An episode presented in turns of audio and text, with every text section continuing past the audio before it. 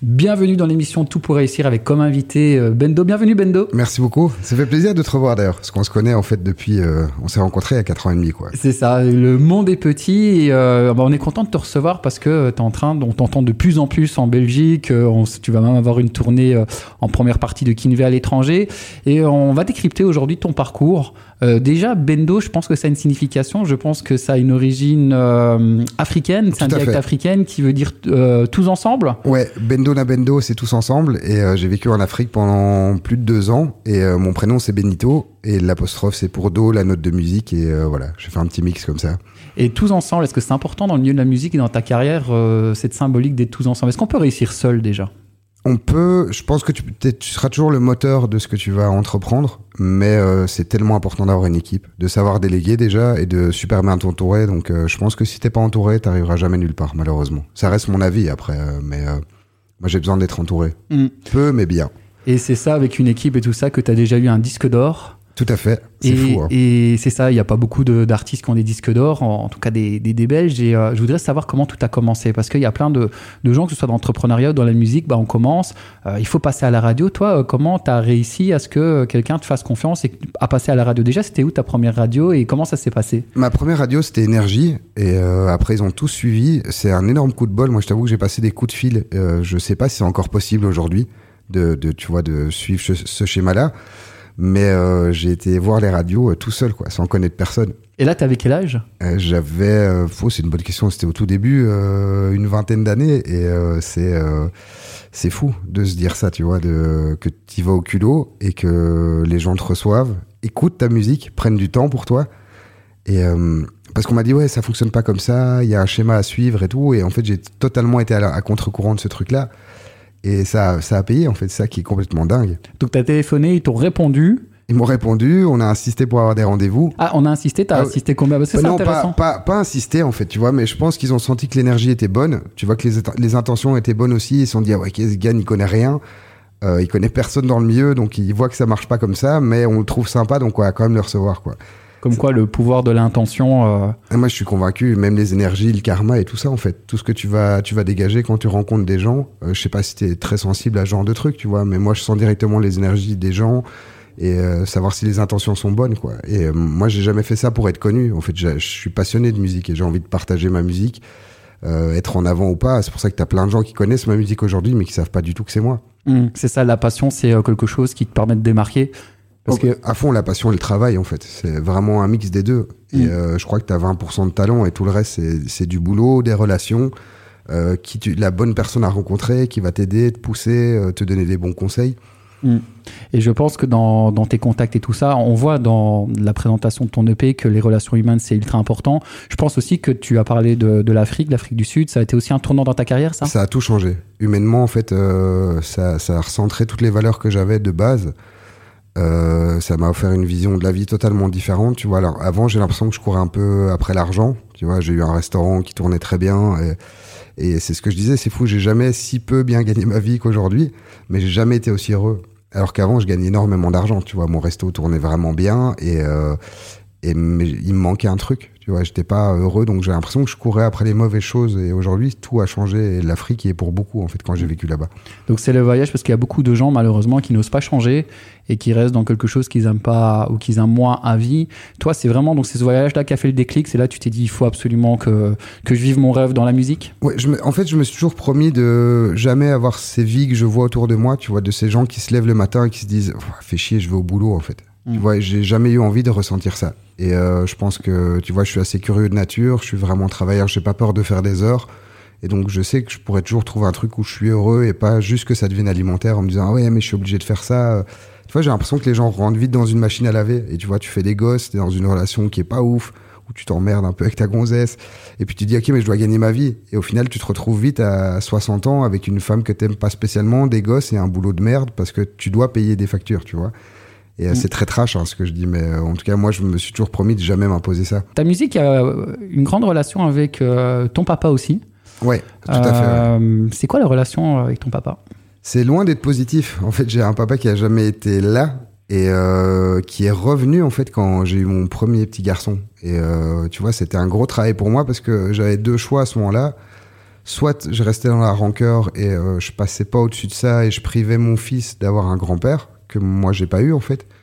Et, euh, et, je sais à quel point pour ma mère c'est important, tu vois, de ces attachements familiaux que pour moi j'ai moins, mais depuis que je suis papa, c'est très très différent. Donc je l'ai laissé rentrer dans ma vie et, euh, et ça fait beaucoup de bien à mon fils en fait, tu vois. Et donc j'ai l'impression que lui ça le guérit de ses erreurs et il culpabilise moi en étant là pour mon fils pour moi, fondamentalement, ça n'a rien changé, tu vois. Mais euh, j'ai vraiment cette notion familiale maintenant que je mm. j'avais pas avant. Oui, parce que tu es devenu toi-même papa. Tout à fait, oui, ça, ça, change la vie. Quoi. Et ça, c'est le deuxième momentum dans ta vie. On a parlé de l'Afrique du Sud. Ton enfance, c'est quelque chose, ça a changé C'est fou. Ça a été d'abord ma chérie. Tu vois, rencontrer quelqu'un avec qui je suis vraiment bien, quelqu'un qui est ma meilleure pote et en même temps ma petite amie et, euh, la mère de mon fils. Et puis, euh, puis ça a été le fait d'être papa, quoi. En mm. tout cas, aujourd'hui, même si le début, j'ai pas kiffé du tout. Quoi. Les huit premiers mois, je trouve ça atroce. Donc réfléchissez bien quand même avant de faire des gosses. Il faut un couple très solide parce que sinon, waouh, vous allez déguster quoi. Et, pour les auditeurs, qu'est-ce que tu pourrais donner comme conseil sur euh, des personnes, des jeunes qui ont été dans ta situation, où, euh, leur papa a été absent, euh, par rapport à ton vécu, qu'est-ce que tu pourrais leur dire aux gens qui sont dans la situation? Après, ça n'engage que moi, hein, donc il faut pas prendre pour acquis ce que je vais dire, mais j'ai vraiment compris avec le temps que c'est pas parce que quelqu'un fait partie de ta famille déjà que tu dois tout accepter et pardonner. Et euh, ça, je l'ai vu aussi avec euh, des amis à moi, tu vois, qui vont laisser euh, leurs parents, qui peuvent être super toxiques dans une vie pendant des années, et sous prétexte que c'est leur mère, leur papa, à se dire ah non, mais je peux pas, c'est ma mère, je peux pas arrêter de lui parler. Non, en fait, moi, tu vois, si quelqu'un est toxique pour moi et que je le sens, peu importe que c'est un rapport familial ou pas, je, je, vais le sortir de ma vie. Et après, le pardon, voilà, c'est en fonction de, de, ce que vous êtes prêt à encaisser. Moi, je sais qu'il y a des trucs. pardonner quelqu'un pour revenir sans arrêt toutes les semaines en lui ressortant ce qu'il a fait si vous n'êtes mm. pas prêt à pardonner, ne le faites pas. Mm. Mais si tu sais que tu as le courage de pardonner et de totalement tourner une page et que ça peut aller vers un mieux et que ça va t'apporter quelque chose aussi, je conseille à tout le monde de le faire. Mm. Mais pas tout accepter, surtout pas. quoi. Et du coup, le fait que tu es plus apaisé, tu, tu ressens ça même dans ta carrière musicale? Dans tout. Tu vois, franchement, dans tout, parce que c'est plus quelque chose que j'ai en tête. Tu vois, c'est très usant d'être. Euh, d'avoir la haine sur quelqu'un en fait parce que c'est toujours un truc qui est présent dans ta tête tu dis ah, putain je vais peut-être croiser cette personne je sais que je vais ressentir ça, c'est pas c'est pas agréable. Donc euh, j'essaie vraiment de de pas perdre d'énergie là-dedans. Donc ouais, ça me fait quand même beaucoup de bien. Mm. Et donc du coup là, tu es dans une carrière qui est crescendo. On sait que tu as travaillé avec de grands artistes. T'es pas juste chanteur, tu écris aussi. Tu as travaillé avec qui? J'ai travaillé avec euh, Black M, avec KPO, avec euh, plein de rappeurs, plein de plein de mecs dans l'urbain. Mais ça j'ai arrêté de faire vu que ça m'éclatait beaucoup moins et que niveau reconnaissance ils s'en foutent. les trois quarts s'en foutent. je généralise, généralise pas du tout, hein, mais euh, j'ai fait des scènes avec beaucoup de gens aussi euh, où j'ai eu la chance de les croiser, d'autres beaucoup moins de chance de les croiser aussi, parce que ça reste quand même un milieu de merde, on va pas se mentir. C'est intéressant dans quel sens euh, milieu de merde? En fait, moi, dis-moi, confirme-moi. Moi, je, vois que en fait, les tout grands, souvent dans la musique ou dans le cinéma, c'est des gens qui sont humbles. Et après, en effet, c'est il y a les nouveaux qui parfois se prennent le melon. Est-ce que l'humilité dans ce milieu, et même la gentillesse, ça paye dans ce milieu-là ou pas? Moi, je veux dire un truc que Soprano m'a dit, et ça m'a marqué depuis le début. Il m'a dit euh, que les vrais gentils gagnaient toujours à la fin. Mm. Et euh, il m'a dit, toi, t'es un vrai gentil. Et c'est fou parce que cette phrase résonne depuis 4 ans et je vois que j'ai beaucoup de portes qui s'ouvrent avec le temps. Tu vois, le fait d'être loyal dans ce milieu, d'être euh, humble, parce que je sais que je suis pas un connard, tu vois, et mm. je pense que je peux le dire en toute humilité. Et quand je dis quelque chose, je le fais, tu vois, ça, ça change beaucoup aussi dans ce milieu-là. Moi, j'en ai, j'en ai rencontré beaucoup, tu vois, mais j'étais sidéré, genre une doualipa de sa gentillesse par exemple, mm. tu vois. Et là, on parle, c'est un autre level que beaucoup de Français que j'ai croisés qui se prennent le melon de ouf. Et euh, je pense que c'est l'entourage aussi. Tu vois, quand tu euh, fais des choix de merde ou tu as des actions de merde, si t'as personne dans ton entourage qui a la sincérité de te dire ouais là c'est vraiment pas ouf, euh, comment t'as parlé à cette personne et tout. Et c'est ça le problème quand t'as un succès qui est grandissant, il y a plein de gens dans l'entourage qui osent rien dire. Mm. Et donc tu te retrouves dans un, une bulle dorée en fait où tu te permets de faire tout ce que tu veux et ça devient ta réalité. Et ça, je l'ai vu. Moi, j'ai vu des artistes hyper connus parler à des gens, mais j'étais gêné pour eux, en fait. Mm. Je fais mes commentos parler comme ça? Et des bêtes bonjour, tu vois. Mm. En disant, ouais, j'ai pas le temps. T'as toujours le temps de dire bonjour et merci. Ça met une seconde et demie. Bonjour, merci. C'est tellement, c'est tellement important. C'est une base, mais ça se perd tellement. Je sais que sur euh, un de tes morceaux, tu as fait quelque chose de très spécial et moi j'aime bien en tant qu'entrepreneur, c'est que pour faire connaître ton morceau, bah, les relations, tu as trouvé quelqu'un qui, a, euh, qui avait un écran, un écran euh, LED pour, et tu as fait le tour, la tournée de toutes les hum, villes en Belgique avec cet écran LED pour te chasamer. Comment ça s'est passé? C'est fou, ça c'est très intelligent d'ailleurs. C'est une idée totalement. J'ai plein d'idées assez débiles comme ça, comme celle de mes concerts sauvages, tu vois, à l'époque du confinement. Euh, j'ai appelé cette société euh, qui est située à Charleroi, qui s'appelle celix.com. Ils sont incroyables, humainement vraiment très gentils. Tu vois, j'ai toujours besoin d'avoir un feeling avant de commencer à bosser avec des gens. Et j'ai parlé de Est-ce que idée. tu travailles Est-ce que si maintenant tu sens pas la personne, tu qu'elle peut t'apporter des choses, est-ce que tu vas travailler avec ou Aujourd'hui, plus jamais. Plus jamais. Tu peux m'amener euh, n'importe qui qui a 12 millions d'auditeurs par mois. Si je sens pas la personne et que j'aime plus, je ferai plus jamais rien pour, euh, pour quoi que ce soit. Ça peut paraître bizarre, hein, tu vois. On va me dire, ah, ok, mais il y a un intérêt. Je fais, non, non, moi je l'aime pas, je, je le connais, je sais que c'est pas une belle personne, donc je vais plus bosser avec. Et donc j'ai appelé euh, en disant, oui, bonjour, je suis artiste, euh, j'ai une idée complètement débile. euh. et donc il me dit, ouais, on aime bien les idées débiles, viens nous voir au bureau. Et tu vois, j'avais dit mon nom, ils connaissaient pas. Et puis quand je suis arrivé, en fait, ils avaient écouté, ils se sont fait, ah ouais, mais on connaît super bien, on a déjà entendu plein de fois et tout. Et, et donc ils ont été adorables, ils m'ont mis le camion à disposition que je pouvais conduire moi-même. C'était assez fou, quoi. Mais après, tu vois que la mentalité des gens a changé depuis le, le Covid et tout, parce que, tu vois, déjà, je sais que si j'avais été Angèle, si j'avais fait ça, ben, ça Mm. aurait fait un énorme coup médiatique, genre, Mm. ah, c'est un génie et tout ça. Mm. Là, tu vois, personne n'a relayé parce que les gens s'en foutent un peu, tu vois, quand t'es en Mm. développement et j'ai pas de grosse machine derrière moi. Mais je me suis éclaté à le faire. Sauf que les gens étaient peu réceptifs, tu vois. Ah ouais. Tu vois qu'il y a un truc avec euh, tout ce qui règne aujourd'hui où les gens sont un peu hermétiques. euh, tu vois, moi, je vois ça perso, si j'ai un artiste, je trouve ça trop fun. Je vais être là, Ouais. ah, gars, c'est génial et tout. euh. Mais après, il faut avoir cette mentalité de truc un peu différent. Tu vois, je sais que ça choque parce qu'on avait installé des enceintes avec la musique à fond. On passait partout, les gens étaient plus choqués, genre, Ah, c'est quoi ce truc? Plutôt que de se dire, ah ouais, c'est vraiment sympa et tout. euh. Mais à Bruxelles, c'était génial. Mhm. On s'est éclaté. On a des gens qui nous arrêtaient dans les tunnels. euh, Ils fait, ouais, gars, c'est quoi le son Je vais chasamer et tout. Pour toi, qu'est-ce qui, c'est quoi le petit truc qui manque pour euh, avoir une, euh, une carrière où là tu exploses bah, comme un Stromae, une Angel tu, tu sais ce qui te manque à toi pour vraiment aller encore au niveau au-dessus? En fait, tu vois, je vois qu'aujourd'hui, il y a Aujourd'hui, il y a peu de projets qui explosent sur le long terme. Tu vois, euh, on va parler de Weshden, Jans, tous des gens comme ça euh, qui ont eu un buzz intersidéral et euh, puis ils te font 200 ventes en première semaine euh, sur l'album d'après. Donc moi, j'ai jamais cherché à avoir vraiment un buzz. J'ai envie de m'installer, tu vois, de que ça aille crescendo de plus en plus. Moi, je pense qu'il me manque, c'est vraiment une présence réseau aujourd'hui parce que t'as plus trop le choix. Et ce qui est compliqué, c'est que il y a, il y a avoir la présence sur les réseaux, mais ce que tu vas apporter. Donc, faut toujours un angle différent, réussir à se différencier de tout ce que tu fais.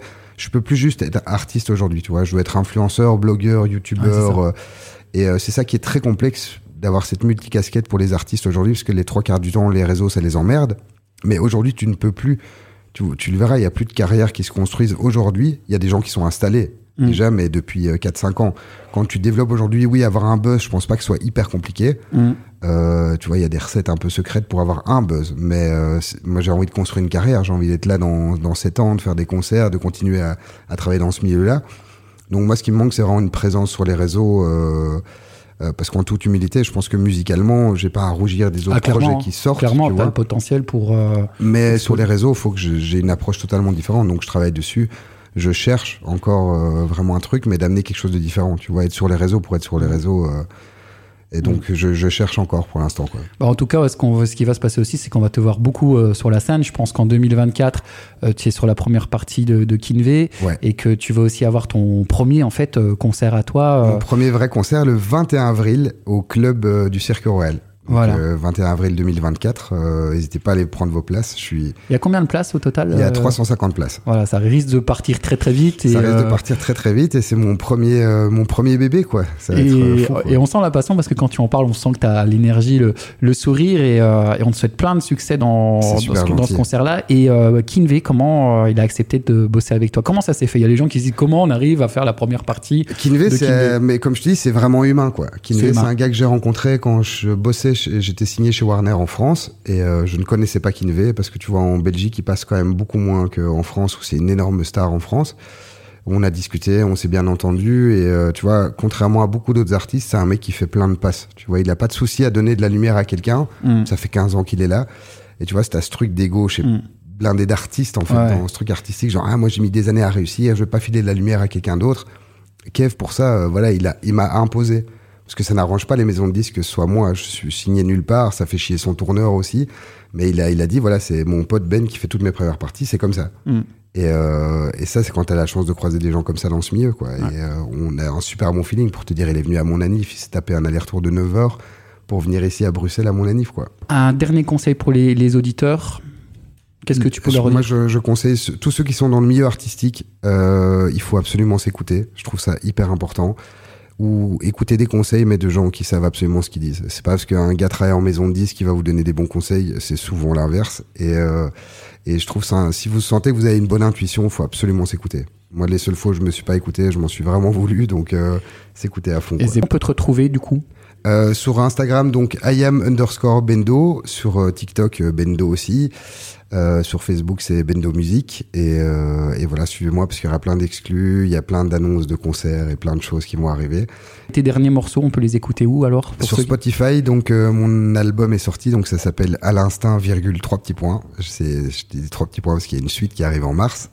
Et euh, tous mes morceaux sont dispo sur Spotify, Apple Music, Deezer, même si personne n'utilise Deezer en Belgique, je pense, mais euh, Amazon Music. Donc euh, allez streamer le projet, dites-moi ce que vous en pensez. Voilà, donc écoutez Bendo, c'est un plaisir de t'avoir reçu dans cette ouais, émission. Et on se retrouvera dans un prochain épisode de Tout pour réussir.